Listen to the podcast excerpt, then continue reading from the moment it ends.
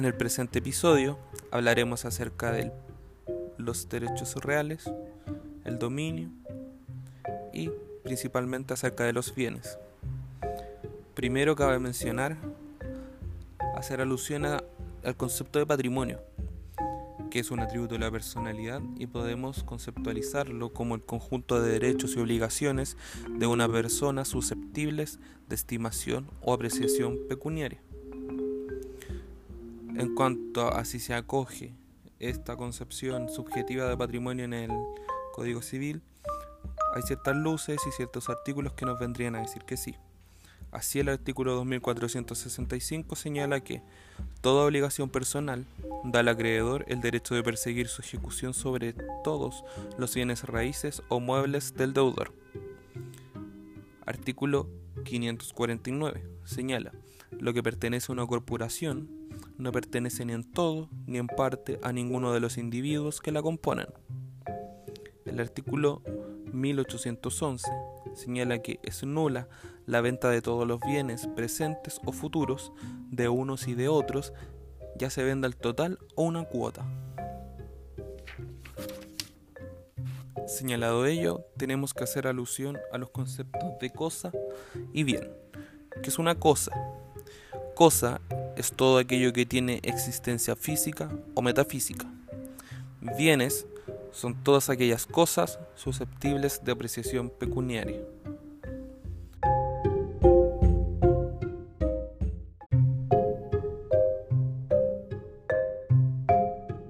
De las varias clases de bienes. Artículo 565. Los bienes consisten en cosas corporales o incorporales corporales son las que tienen un ser real y pueden ser percibidas por los sentidos como una casa o un libro. Incorporales, las que consisten en meros derechos, como los créditos y las servidumbres activas. De las cosas corporales. Artículo 566. Las cosas corporales se dividen en muebles e inmuebles. 567. Muebles son las cosas que pueden transportarse de un lugar a otro, sea moviéndose ellas a sí mismas, como los animales, que por eso se llaman semovientes, sea que solo se muevan por una fuerza externa, como las cosas inanimadas. Exceptúanse las que siendo muebles por naturaleza, se reputan inmuebles por su destino, según el artículo 570. Artículo 568. Inmuebles o fincas o bienes raíces son las cosas que no pueden transportarse de un lugar a otro como las tierras y minas y las que adhieren permanentemente a ellas como los edificios o los árboles. Las casas y heredades se llaman predios o fundos. 569. Las plantas son inmuebles mientras adhieren al suelo por sus raíces a menos que estén en macetas o cajones que puedan transportarse de un lugar a otro. 570. Se reputan inmuebles, aunque por su naturaleza no lo sean, las cosas que están permanentemente destinadas al uso, cultivo y beneficio de un inmueble, sin embargo, que puedan separarse sin detrimento. Tales son, por ejemplo, las losas del pavimento, los tubos de las cañerías, los utensilios de labranza o minería, y los animales actualmente destinados al cultivo de beneficio de la finca, los abonos existentes en ellas, las presas, calderas, cubas, alambiques, tóneles y máquinas que forman parte de un establecimiento industrial adherente al suelo, los animales que se guardan en conejeras, pajeras, estanques, colmenas y cualquiera otros vivares, con tal que estos adhieran al suelo o sean parte del suelo mismo o de un edificio. Artículo 571 los productos de los inmuebles y las cosas accesorias a ellos como las hierbas de un campo, la madera y frutos de los árboles, los animales de un vivar, se reputan muebles aún antes de su separación para el efecto de constituir un derecho sobre dichos productos o cosas a otra persona que el dueño. Lo mismo se aplica a la tierra o arena de un suelo, a los metales de una mina y a las piedras de una cantera.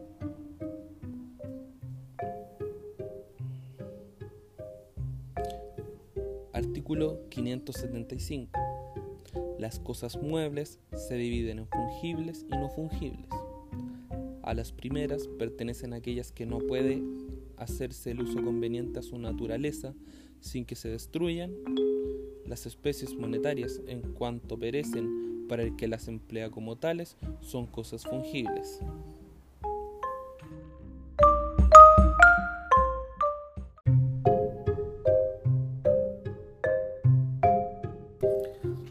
Cosas incorporales. Artículo 576. Las cosas incorporales son derechos reales o personales. 577. Derecho real es el que tenemos sobre una cosa sin respecto a determinada persona. Son derechos reales el de dominio, el de herencia, los de usufructos, uso o habitación, los de servidumbres activas, el de prenda y el de hipoteca. De estos derechos nacen las acciones reales. 578. Derechos personales o créditos son los que solo pueden reclamarse de ciertas personas que, por un hecho suyo o la sola disposición de la ley, han contraído obligaciones correlativas, como el que tiene el prestamista contra su deudor por el dinero prestado o el hijo contra el padre por alimentos. De estos derechos nacen las acciones personales.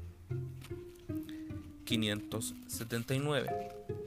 El derecho de censo es personal en cuanto puede dirigirse contra el censuario, aunque no esté en posesión de la finca acensuada, y real en cuanto se persiga esta.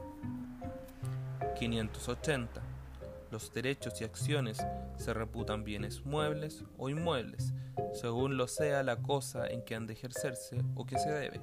Así, el derecho de usufructo sobre un inmueble es inmueble, Así, la acción del comprador para que se le entregue la finca comprada es inmueble y la acción del que ha prestado dinero para que se le pague es mueble. 581. Los hechos que se deben se reputan muebles. La acción para que un artífice ejecute la obra convenida o resarza los perjuicios causados por la inejecución del convenio entra por consiguiente en la clase de los bienes muebles.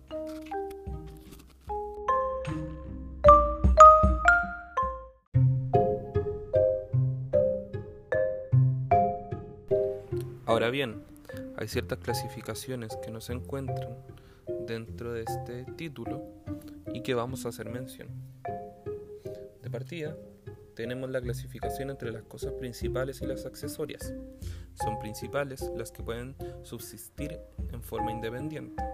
Son accesorias aquellas cosas que están subordinadas a la existencia de una principal sin las cuales no pueden subsistir. Hay cosas divisibles e indivisibles. En principio, todas las cosas son susceptibles de división, a lo menos intelectualmente. Se exceptúan a estas la prenda, la hipoteca y la servidumbre de tránsito.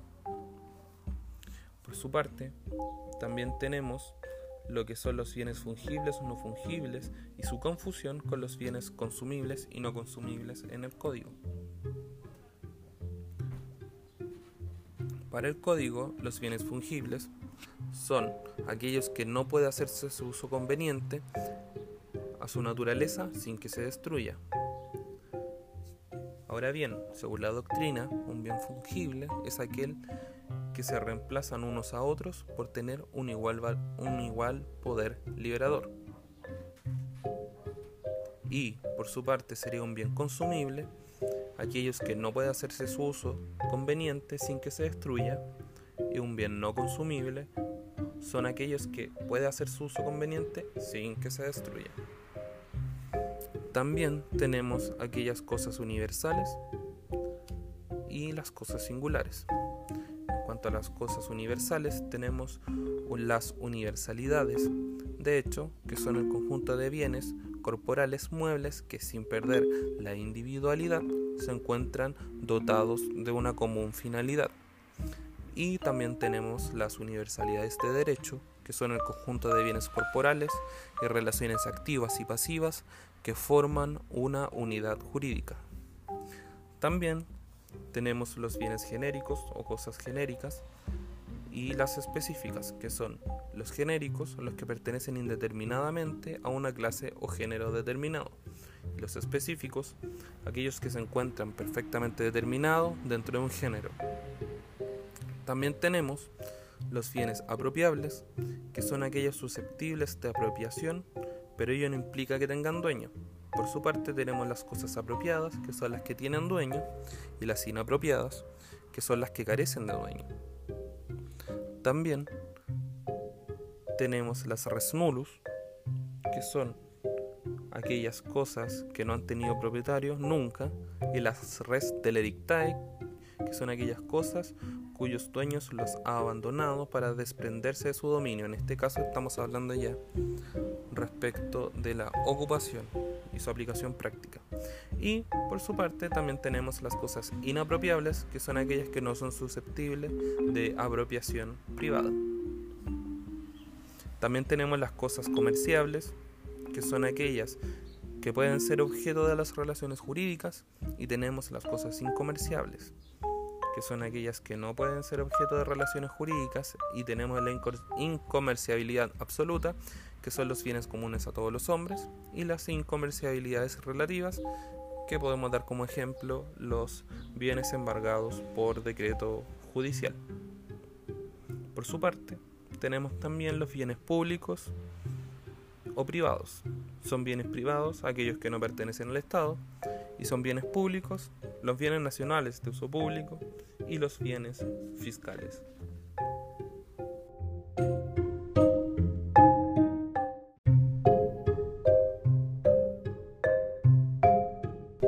Título 2 del dominio, libro segundo, artículo 582.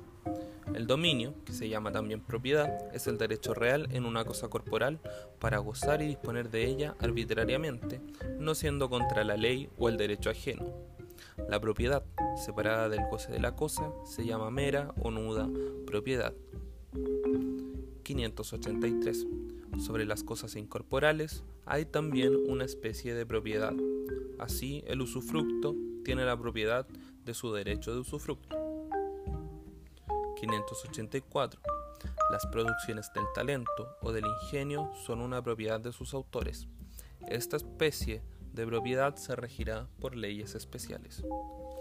Antes de continuar, señalaremos que el dominio tiene también una protección a nivel constitucional en el artículo 19, número 24, que señala que la Constitución Política de la República asegura a todas las personas 24 el derecho de propiedad sobre todos los bienes corporales e incorporales. Solo la ley puede establecer modos de adquirir la propiedad, de usar y gozar de ella y las limitaciones, obligaciones que deriven de su función social. Las características del dominio son que es un derecho real, es un derecho absoluto, es un derecho exclusivo, es un derecho perpetuo, es un derecho patrimonial, por lo tanto, transferible, transmisible, cedible, renunciable y prescriptible. En cuanto a las facultades que otorga el dominio, tenemos el derecho, la facultad de uso o ius utendi, la facultad de goce o ius fruendi y la facultad de ius abutendi o disposición. En este caso, el ius utendi es utilizar o emplear la cosa según su destino natural y hoyo. La facultad de goce habilita para apropiarse de los frutos y productos de la cosa. La facultad de disposición habilita para destruir, transformar o enajenar la cosa.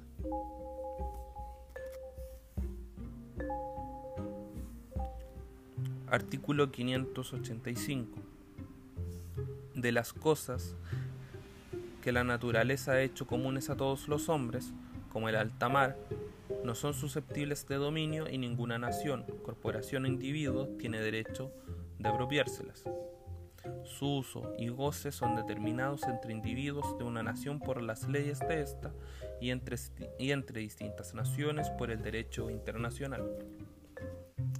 Artículo 586. Las cosas que han sido consagradas para el culto divino se regirán por el derecho canónico. Artículo 588. Los modos de adquirir el dominio son la ocupación, la accesión, la tradición, la sucesión por causa de muerte y la prescripción. De la adquisición del dominio Por estos dos últimos medios se tratará en el libro de la sucesión por causa de muerte y al final de este código.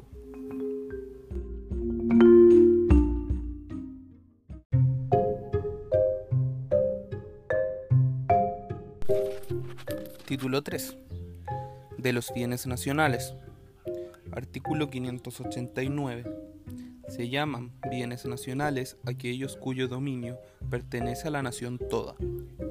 Si además su uso pertenece a todos los habitantes de la nación, como el de calles, plazas, puentes y caminos, el mar adyacente y sus playas, se llaman bienes nacionales de uso público o bienes públicos. Los bienes nacionales cuyo uso no pertenecen generalmente a los habitantes, se llaman bienes del Estado o bienes fiscales. 590. Son bienes del Estado todas las tierras que estando situadas dentro de los límites territoriales carecen de otro dueño. 591. El Estado es dueño de todas las minas de oro, plata, cobre, azogue, estaño, piedras preciosas y demás sustancias fósiles, no obstante el dominio de las corporaciones o de los particulares sobre la superficie de la Tierra en cuyas entrañas estuvieran situadas. 592. Los puentes y caminos construidos a expensas de personas particulares en tierras que les pertenecen no son bienes nacionales, aunque los dueños permitan su uso y goce a todos. 593. El mar adyacente, hasta la distancia de 12 millas marinas, medidas desde las respectivas líneas de base, es mar territorial y de dominio nacional pero para objetos concernientes a la prevención y sanción de las infracciones de sus leyes y reglamentos aduaneros, fiscales, de inmigración o sanitarios, el Estado ejerce jurisdicción sobre un espacio marítimo denominado zona contigua, que se extiende hasta la distancia de 24 millas marinas, medidas de la misma manera. Las aguas, situadas en el interior de las líneas de base del mar territorial, forman parte de las aguas interiores del Estado. 594. Se entiende por playa de mar la, extensión de tierra que las olas bañan y desocupan alternativamente hasta donde llegan en las más altas mareas. 595. Todas las aguas son bienes nacionales de uso público. 596 el mar adyacente, que se extiende hasta las 200 millas marinas contadas desde la línea de base, a partir de las cuales se mide la anchura del mar territorial, y más allá de este último se denomina zona económica exclusiva. En ella, el Estado puede ejercer derechos de soberanía para explorar, explotar, conservar y administrar los recursos naturales vivos y no vivos de las aguas subyacentes al lecho, del lecho y subsuelo del mar, y para desarrollar cualesquiera otras actividades con miras a la exploración y explotación económica de esa zona.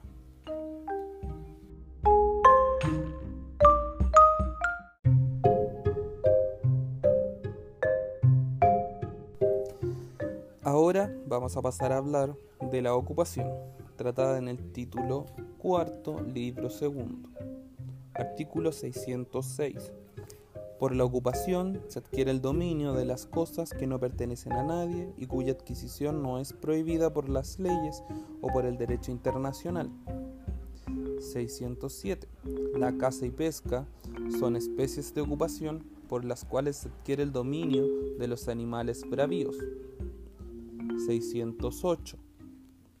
Se llaman animales bravíos o salvajes los que viven naturalmente libre e independientes del hombre, como las fieras y los peces. Domésticos, los que pertenecen a especies que viven ordinariamente bajo la dependencia del hombre, como las gallinas, las ovejas. Y domesticados, los que sin embargo de ser bravíos por su naturaleza, se han acostumbrado a la domesticidad y reconocen en cierto modo el imperio del hombre. Estos últimos mientras conservan la costumbre de volver al amparo o dependencia del hombre, siguen la regla de los animales domésticos y perdiendo esta costumbre, vuelven a la clase de los animales bravios.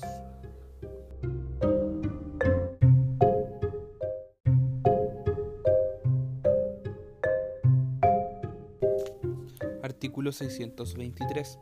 Los animales domésticos están sujetos a dominio. Conserva el dueño este dominio sobre los animales domésticos fugitivos aun cuando hayan entrado en tierras ajenas, salvo en cuanto las ordenanzas de policía rural u urbana establecieren lo contrario. Artículo 624. La invención o hallazgo es una especie de ocupación por la cual el que se encuentra una cosa inanimada que no pertenece a nadie adquiere su dominio apoderándose de ella. De este modo se adquiere el dominio de las piedras, conchas y otras sustancias que arroja el mar y que no presentan señales de dominio anterior. Se adquieren del mismo modo las cosas cuya propiedad abandona su dueño, como las monedas que se arrojan para que las haga suya el primer ocupante. No se presumen abandonadas por sus dueños las cosas que los navegantes arrojan al mar para alijar la nave. 625. El descubrimiento de un tesoro es una especie de invención o hallazgo. Se llama tesoro la moneda o joyas u otros efectos preciosos que elaborados por el hombre han estado largo tiempo sepultados o escondidos sin que haya memoria ni indicio de su dueño. 626. El tesoro encontrado en terreno ajeno se dividirá por partes iguales entre el dueño del terreno y la persona que haya hecho el descubrimiento. Pero esta última no tendrá derecho a su porción, sino cuando el descubrimiento sea fortuito o cuando se haya buscado el tesoro con permiso del dueño del terreno. En los demás casos, o sea, cuando sean una misma persona el dueño del terreno y el descubridor, pertenecerá todo el tesoro al dueño del terreno. Artículo 627. El dueño de una heredad o de un edificio podrá pedir cualquiera persona el permiso de cavar en el suelo para sacar dinero o alhajas que asegurare pertenecerle y estar escondidos en él y si señalar el paraje en que ellos están escondidos y diere competente seguridad de que probará su derecho sobre ellos y que abonará todo perjuicio al dueño de la heredad o edificio, no podrá éste negar el permiso ni oponerse a la extracción de dichos dineros o alhajas. 628 no probándose el derecho sobre dichos dineros o alhajas, serán considerados o como bienes perdidos o como tesoro encontrado en suelo ajeno, según los antecedentes y señales. En este segundo caso, deducidos los costos, se dividirá el tesoro por partes iguales entre el denunciador y el dueño del suelo, pero no podrá éste pedir indemnización de perjuicios a menos de renunciar a su porción. 629 si se encuentra alguna especie mueble al parecer perdida, deberá ponerse a disposición de su dueño, y no presentándose nadie que pruebe ser suya, se entregará a la autoridad competente, la cual deberá dar aviso del hallazgo en un diario de la comuna o de la capital de provincia, o de la capital de región, si en que aquella no lo hubiere. El aviso designará el género y la calidad de la especie, el día y lugar del hallazgo.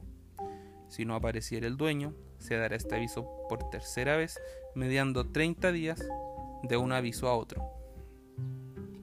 630. Si en el curso del mes subsiguiente al último aviso no se presentare persona que justifique su dominio, se venderá la especie en pública subasta. Se deducirán del producto las expensas de aprehensión, conservación y demás que incidieren y el remanente se dividirá por partes iguales entre la persona que encontró la especie y la municipalidad respectiva. 631. La persona que haya omitido las diligencias aquí ordenadas perderá su porción en favor de la municipalidad y aún quedará sujeta a la acción de perjuicios y según las circunstancias a la pena de hurto. 632.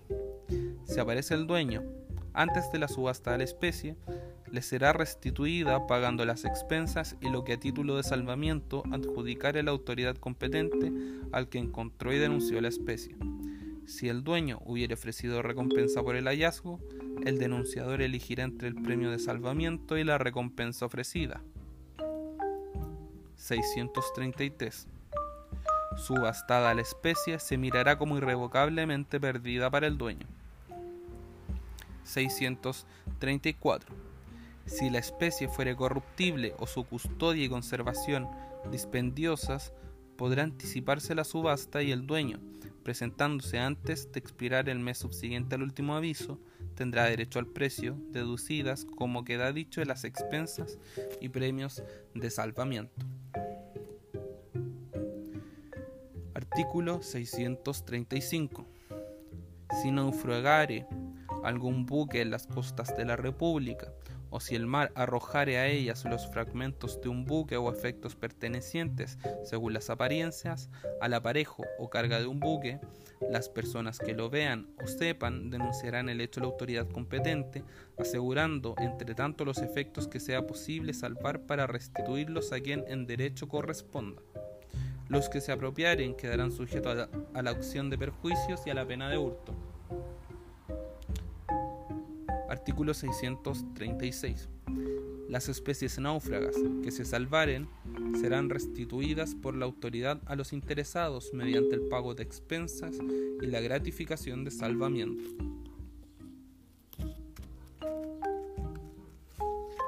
Artículo 640.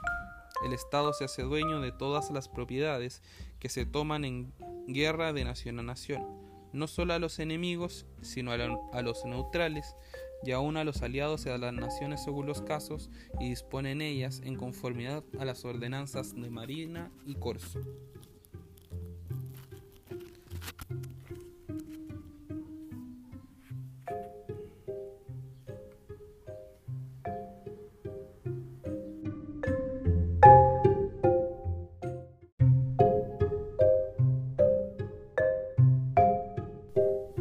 Libro segundo, título quinto de la accesión.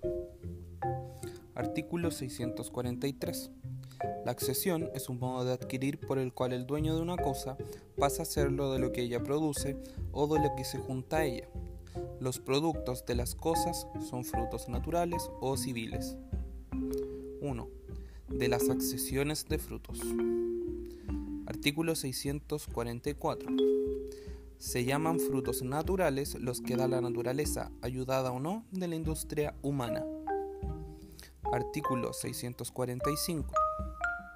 Los frutos naturales se llaman pendientes, mientras que adhieren todavía a la cosa que los produce, como las plantas que están arraigadas al suelo, o los productos de las plantas mientras no han sido separados de ellas.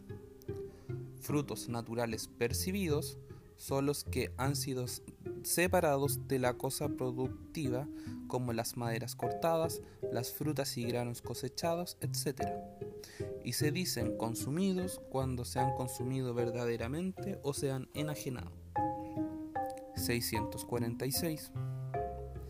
Los frutos naturales de una cosa pertenecen al dueño de ella sin perjuicio de los derechos constituidos por las leyes o por un hecho del hombre al poseedor de buena fe, al usufructuario, al arrendatario. Así, los vegetales que la tierra produce espontáneamente o por el cultivo y las frutas, semillas y demás productos de los vegetales pertenecen al dueño de la tierra.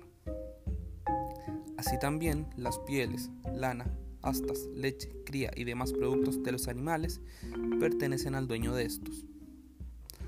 Artículo 647.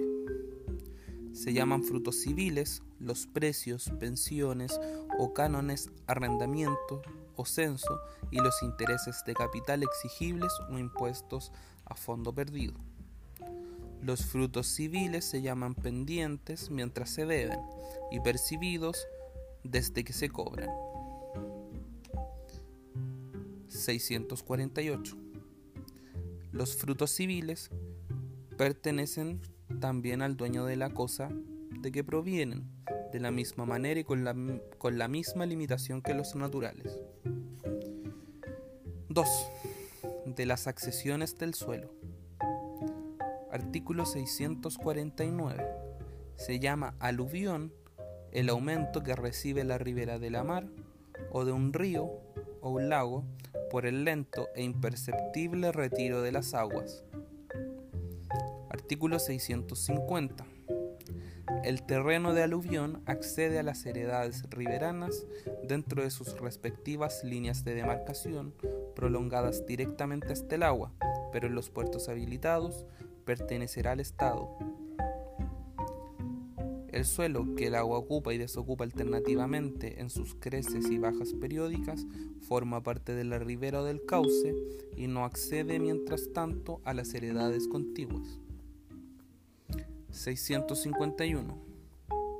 Siempre que prolongadas las antedichas líneas de demarcación se corten una a otra antes de llegar al agua, el triángulo formado por ellas y el borde del agua accederá a las dos heredades laterales. Una línea recta que lo divida en dos partes iguales tiradas desde el punto de intersección hasta el agua será la línea divisoria entre las dos heredades. 652. Sobre la parte del suelo que por una avenida o por otra fuerza natural violenta es transportada de un sitio a otro, conserva el dueño su dominio para el solo efecto de llevársela. Pero si no la reclama dentro del subsiguiente año, la hará suya el dueño del sitio a que fue transportada. En este caso, eh, ya saliéndome del artículo, estamos hablando del concepto de abulsión. Artículo 653. Si una heredad ha sido inundada, el terreno restituido por las aguas dentro de los cinco años subsiguientes volverá a sus antiguos dueños. 645. Si un río varía de curso, podrán los propietarios riberanos, con permiso de la autoridad competente, hacer las obras necesarias para restituir las aguas a su acostumbrado cauce. Y la parte de este que permanentemente quedará en seco accederá a las heredades contiguas, como el terreno de aluvión en el caso del artículo 650. 655. Si un río se divide en dos brazos que no vuelven después a juntarse, las partes del anterior cauce que el agua dejare descubiertas accederán a las heredades contiguas, como en el caso del artículo precedente.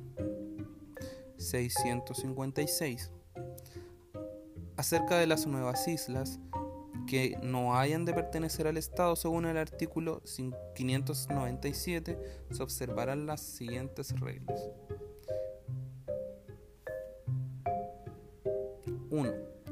La nueva isla se mirará como parte del cauce mientras fuera ocupada y desocupada alternativamente por las aguas en sus creces y bajas periódicas, y no accederá entre tanto a las heredades riberanas. 2. Nueva isla formada por un río que se abre en dos brazos, que vuelven después a juntarse, no altera el anterior dominio de los terrenos comprendidos en ella, pero nuevo terreno descubierto por el río accederá a las heredades contiguas.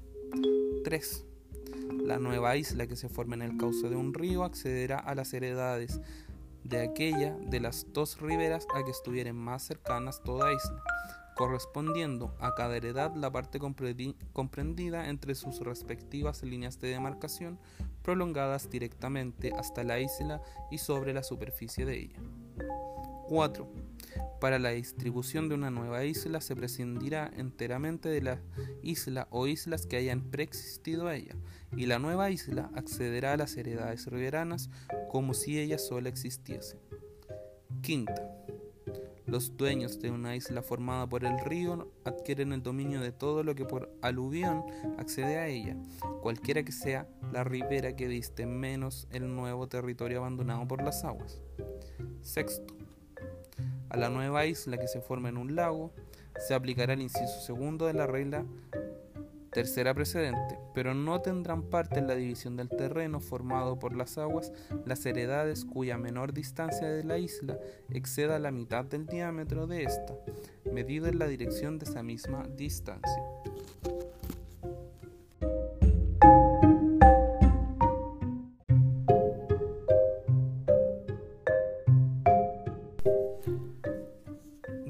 De una cosa mueble a otra. Artículo 657. La adjunción es una especie de accesión y se verifica cuando dos cosas muebles pertenecientes a diferentes dueños se juntan una a otra, pero de modo que puedan separarse y subsistir cada una después de separada como cuando el diamante de una persona se engasta en el oro de otra, o en un marco ajeno se pone un espejo propio. 658. En los casos de adjunción, no habiendo conocimiento del hecho por una parte ni mala fe por la otra, el dominio de lo accesorio accederá al dominio de lo principal, con el gravamen de pagar el dueño de la parte accesoria su valor. 659. Si de las dos cosas unidas, la una esté mucho más estimación que la otra, la primera se mirará como lo principal y la segunda como lo accesorio. Se mirará como de más estimación la cosa que tuviere para su dueño un gran valor de afección. 660. Si no hubiere tanta diferencia en la estimación, aquella de las dos cosas que sirva para el uso, ornato o complemento de la otra, se tendrá por accesorio. 661. En los casos a que no pudiere aplicarse ninguna de las reglas precedentes, se mirará, se mirará como principal la de más volumen. Artículo 662. Otra especie de accesión es la especificación que se verifica cuando de la materia perteneciente a una persona hace otra persona una obra o artefacto cualquiera, como si de las uvas ajenas se hace vino o de plata ajena una copa o de madera ajena una nave. No habiendo conocimiento del hecho por una parte, ni mala fe por la otra, el dueño de la materia tendrá derecho a reclamar la nueva especie, pagando la hechura. A menos que la obra o artefacto, el precio de la nueva especie, valga mucho más que el de la materia, como cuando se pinta el lienzo ajeno o de mármol ajeno se hace una estatua. Pues en este caso, la nueva especie pertenecerá al especificante y el dueño de la materia tendrá solamente derecho a la indemnización de perjuicios. Si la materia del artefacto es en parte ajena y en parte propia del que la hizo o mandó hacer y las dos partes no pueden separarse sin inconveniente, la especie pertenecerá en común a los dos propietarios. Al uno a prorrata del valor de su materia y al otro a prorrata del valor de la suya y de la hechura. Artículo 663.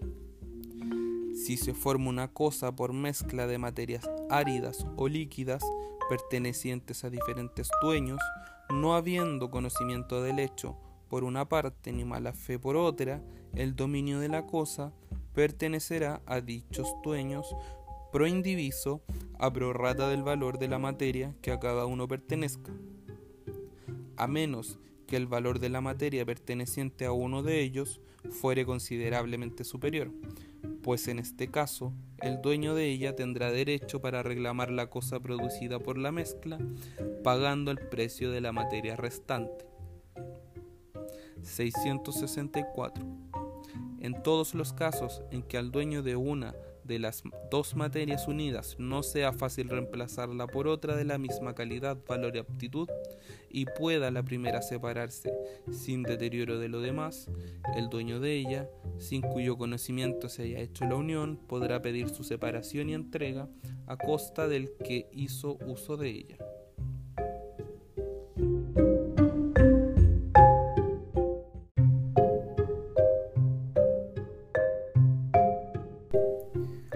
Accesión de las cosas muebles a inmuebles. Artículo 668. Si se edifica con materiales ajenos en suelo propio, el dueño del suelo será dueño de los materiales por el hecho de incorporarlos en la construcción, pero estará obligado a pagar al dueño de los materiales su justo precio u otro tanto de la misma naturaleza, calidad y aptitud. Si por su parte no hubo justa causa de error, será obligado al resarcimiento de perjuicios y si ha procedido a sabiendas, quedará también sujeto a la acción criminal competente. Pero si el dueño de los materiales tuvo conocimiento del uso que se hacía de ellos, solo habrá lugar a la disposición del inciso anterior. La misma regla se aplicará al que planta o siembra en suelo propio vegetales o semillas ajenas. Mientras los materiales no están incorporados en la construcción o los vegetales arraigados en el suelo, podrá reclamarlos el dueño. Artículo 669. El dueño del terreno en que otra persona, sin su conocimiento, hubiere edificado, plantado o sembrado, tendrá el derecho de hacer suyo el edificio, plantación o cementera mediante las indemnizaciones prescritas a favor de los poseedores de buena o mala fe del título de la reivindicación, o de obligar al que edificó o plantó a pagarle el justo precio del terreno con los intereses legales por todo el tiempo que lo haya tenido en su poder, y al que sembró a pagarle la renta y a indemnizarle los perjuicios.